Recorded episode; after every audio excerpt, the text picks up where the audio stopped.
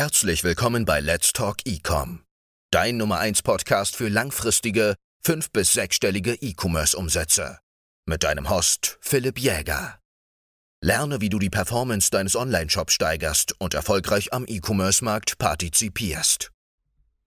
Herzlich willkommen zurück hier zu Let's Talk Ecom. Ja, lange ist es her, aber ich melde mich zurück mit einem ja brandaktuellen Thema. Ja, eigentlich ein Thema, was jedem betrifft aktuell gerade im E-Commerce, nämlich das Sommerloch 2023 und was du als Online-Shop-Besitzer tun kannst, um dich ja vor den Auswirkungen so ein bisschen zu schützen und so ein bisschen entgegenzuwirken.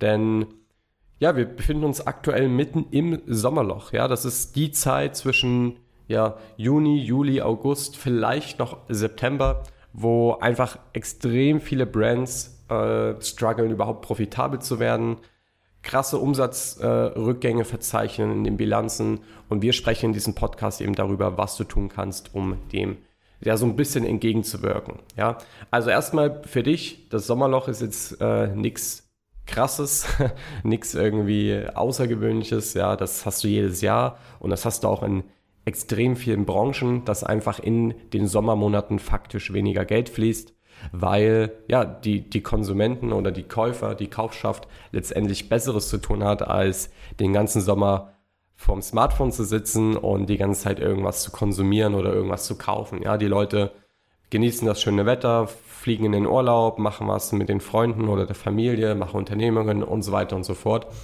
Das heißt, im Sommer oder in den Sommermonaten ist es erstmal ein Stück weit normal, wenn du einen Umsatzrückgang verzeichnest. Das ist jetzt nichts Außergewöhnliches.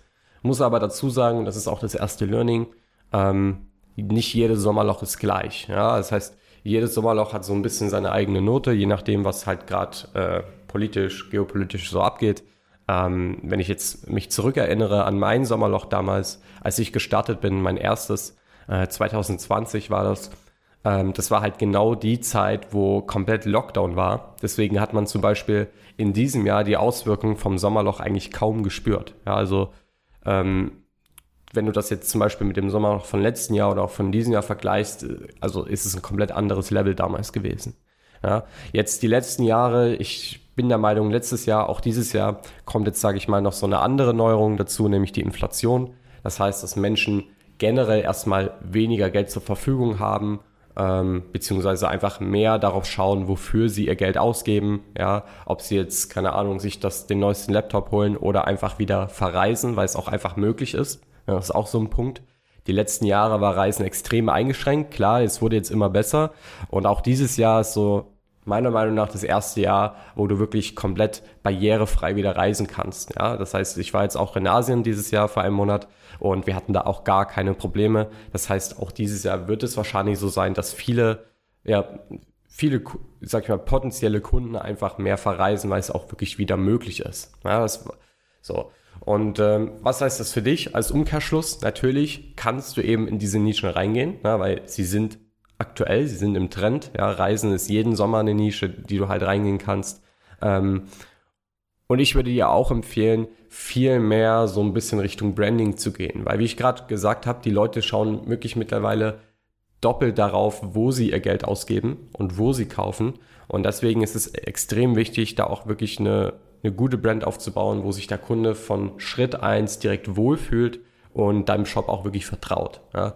So, und die ganzen Probleme hören sich vielleicht jetzt erstmal extrem schwierig für dich an. Ja, das heißt, Kaufschaft geht zurück, es fließt faktisch weniger Geld, der Umsatz geht zurück. Ja, es ist erstmal ganz normal im Sommerloch, es ist jetzt nichts Außergewöhnliches, aber ich kann dir eins sagen, meistens ist das gar nicht so schlimm, wie das Ganze immer klingt. Ja, das heißt, es gibt auch hier natürlich Dinge, auf die du achten solltest, die du unternehmen kannst, damit das Ganze dich letztendlich weniger ähm, betrifft. Und darüber sprechen wir jetzt. Ja.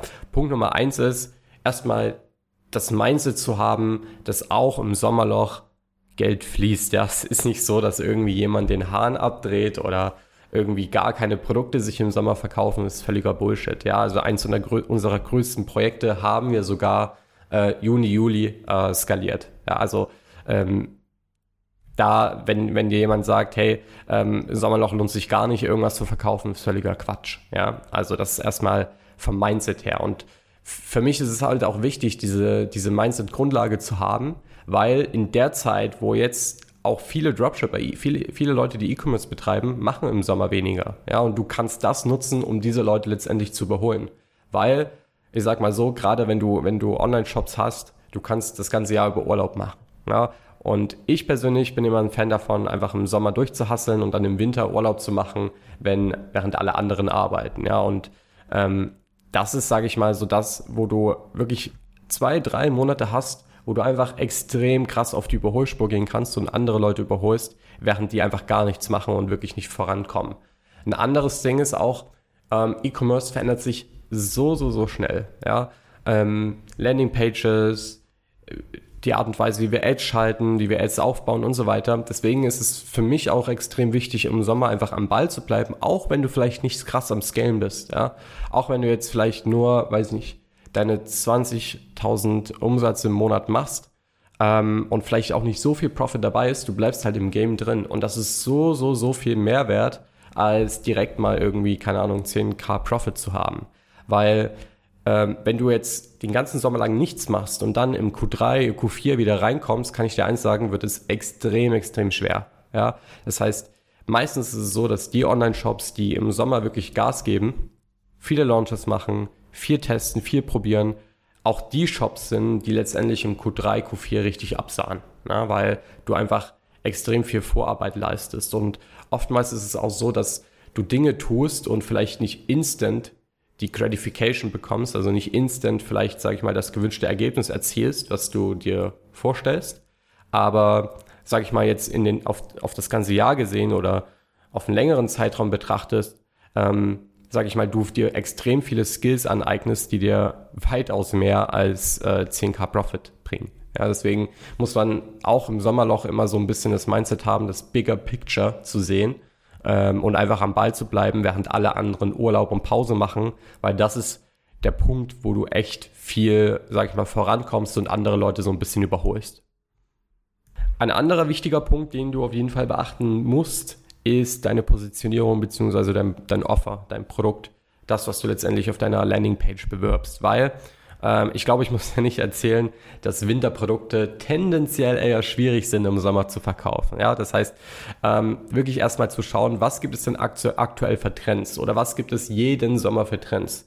Und da kannst du Tools nutzen wie zum Beispiel Google Trends, die Ads Library, SimilarWeb und einfach mal so ein bisschen nach Keywords suchen. Du kannst sogar theoretisch ChatGPT nach, nach Sommer-Keywords fürs Marketing fragen.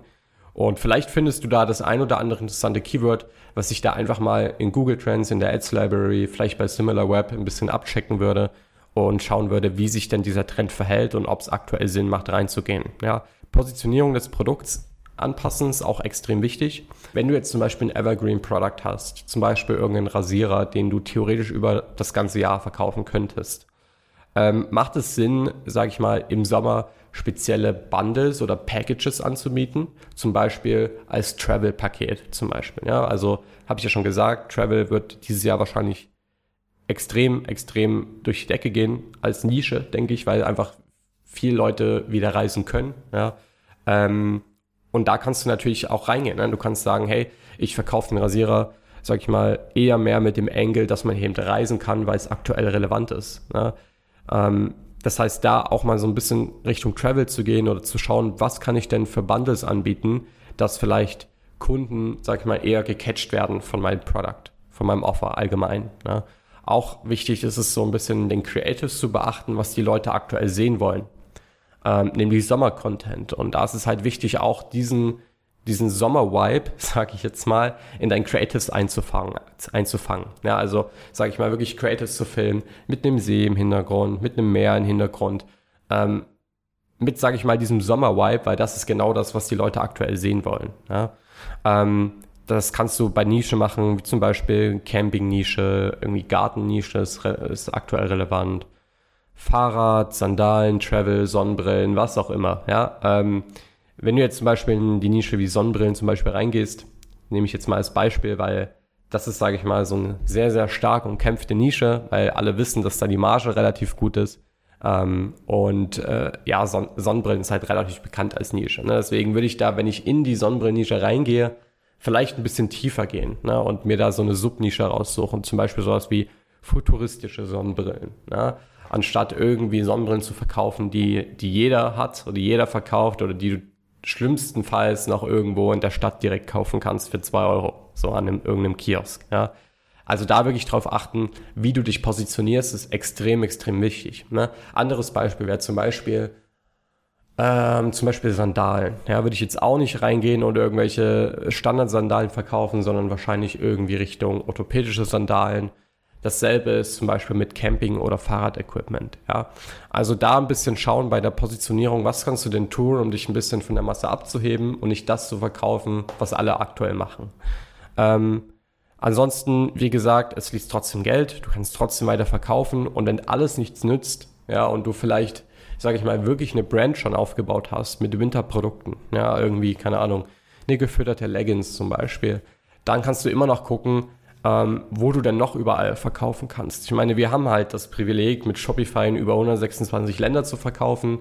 Das heißt, in irgendeinem Fleck auf dieser Welt gibt es immer eine Saison für dein Produkt und letztendlich, klar, das Marketing ist vielleicht ein bisschen anders in neuen Märkten, wo du noch nie warst, aber es ist für dich ein Learning und es ist für dich die Chance, sage ich mal, trotzdem Winterprodukte im Anführungszeichen Sommer zu verkaufen, ähm, wenn du eben in andere Märkte gehst. Das ist auch, ähm, sage ich mal, was, was sehr, sehr wenig Leute machen, weil viele, sage ich mal, ein bisschen Angst haben davor, in andere Märkte zu gehen. Vielleicht mache ich da auch nochmal eine extra Folge im Podcast.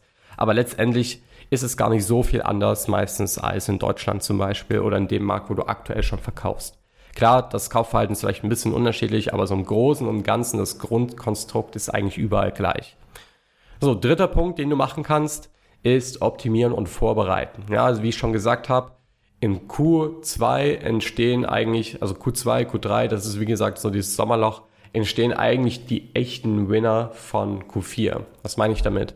Ähm, klar, du sollst jetzt keine Produkte verkaufen, die du eigentlich im Q4 verkaufst, irgendwelche Wintersachen, habe ich schon gesagt aber einfach, sag ich mal, am Ball zu bleiben, sich neue Skills anzueignen, ist extrem, extrem wichtig und du hast im Sommerloch eben extrem viel Zeit dazu. Weil was machst du denn sonst? Klar, du machst vielleicht Launches, ähm, machst vielleicht weniger Produktlaunches als vorher, ähm, was auch Sinn machen würde, weil wie gesagt, das Sommerloch ist da.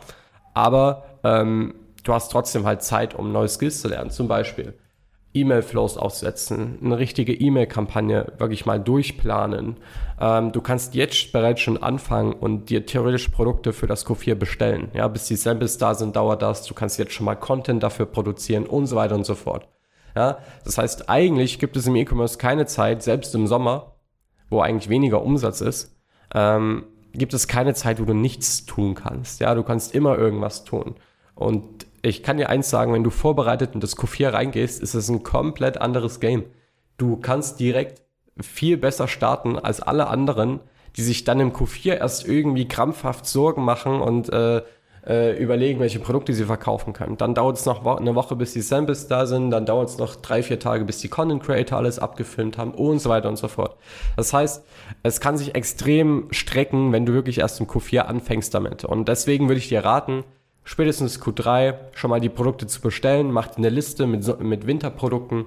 Du kannst ja auch schon mal in der Ad Library gucken oder bei anderen Tools, was dann zum Beispiel letztes Jahr gut lief. Und dann machst du dir erstmal eine Liste mit fünf, sechs Produkten, bestellst die alle zu dir, kannst in Ruhe die Quali checken, ja, hast jetzt keinen Zeitdruck, weil du weißt, hey, es ist, es ist noch nicht mal Winter. Ja, du kannst theoretisch eigentlich alles ganz entspannt darauf vorbereiten und theoretisch, ich wie gesagt, bin mit extrem vielen Leuten im E-Commerce connected.